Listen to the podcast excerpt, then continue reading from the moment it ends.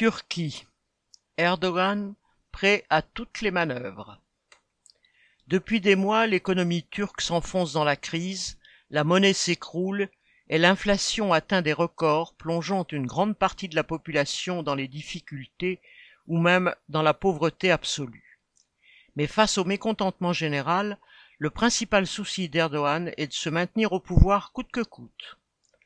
Alors qu'Erdogan et son parti, l'AKP, sont au pouvoir depuis maintenant 20 ans, les derniers sondages les donnent perdants aux prochaines élections présidentielles et législatives prévues en juin 2023. Pour lui et pour son entourage, il faut tout faire pour éviter ce désastre et toutes les manœuvres politiques sont permises, dont celle de mettre hors jeu un des principaux adversaires potentiels dont la popularité fait de l'ombre à Erdogan.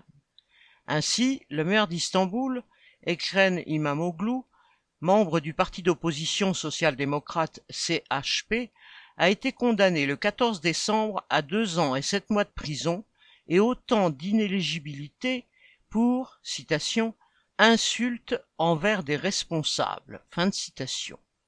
Cette condamnation tombe d'autant plus à propos qu'elle pourrait permettre au pouvoir actuel de remettre la main sur la mairie de la première ville du pays. Le procès d'Ekrem Imamoglu résume bien les méthodes utilisées par l'AKP et son président.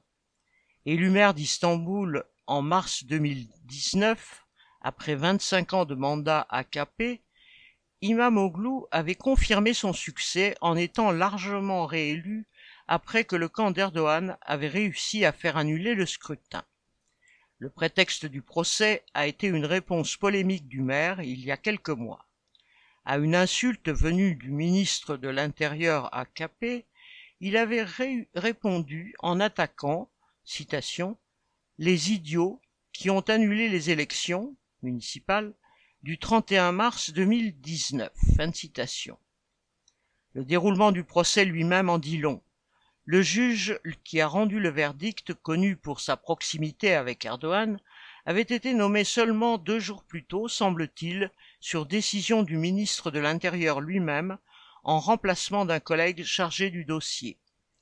Dès l'annonce du verdict, plusieurs milliers de personnes se sont rassemblées quasi spontanément dans le froid sur le parvis de la mairie d'Istanbul, scandant Vive la liberté, mort à la tyrannie et Gouvernement démission. Le lendemain soir, 15 décembre, la manifestation de protestation a réuni des dizaines de milliers de personnes devant la mairie, au point que les dirigeants des partis d'opposition semblent maintenant vouloir calmer leurs troupes. Il n'est pas encore dit qu'Erdogan réussisse à empêcher la candidature d'Imamoglu, car celui-ci a qu'il fera appel, et cela serait suspensif de la peine. Mais le pouvoir a sans doute encore d'autres cordes à son arc, et on peut s'attendre à tout de sa part, comme de faire monter la tension, voire intensifier la guerre aux frontières, et en tirer prétexte pour reporter le scrutin. L'AKP et le clan d'Erdogan, s'ils perdent le pouvoir, craignent les nombreux règlements de comptes qui pourraient suivre pour leurs vingt années de malversation. Il n'est pas dit que leur méthode de plus en plus dictatoriale les sauve. Les travailleurs et la population pauvre n'ont pour autant pas grand-chose à attendre de la coalition qui pourrait remplacer l'AKP où l'on trouve aussi bien le parti dit social-démocrate, CHP, que des partis de droite. S'ils gagnent les élections, ils voudront à leur tour gérer la crise au mieux des intérêts des capitalistes turcs. Tôt ou tard, il faudra que la classe ouvrière demande des comptes et présente elle-même la facture aux responsables et aux profiteurs de la catastrophe. Julien Silva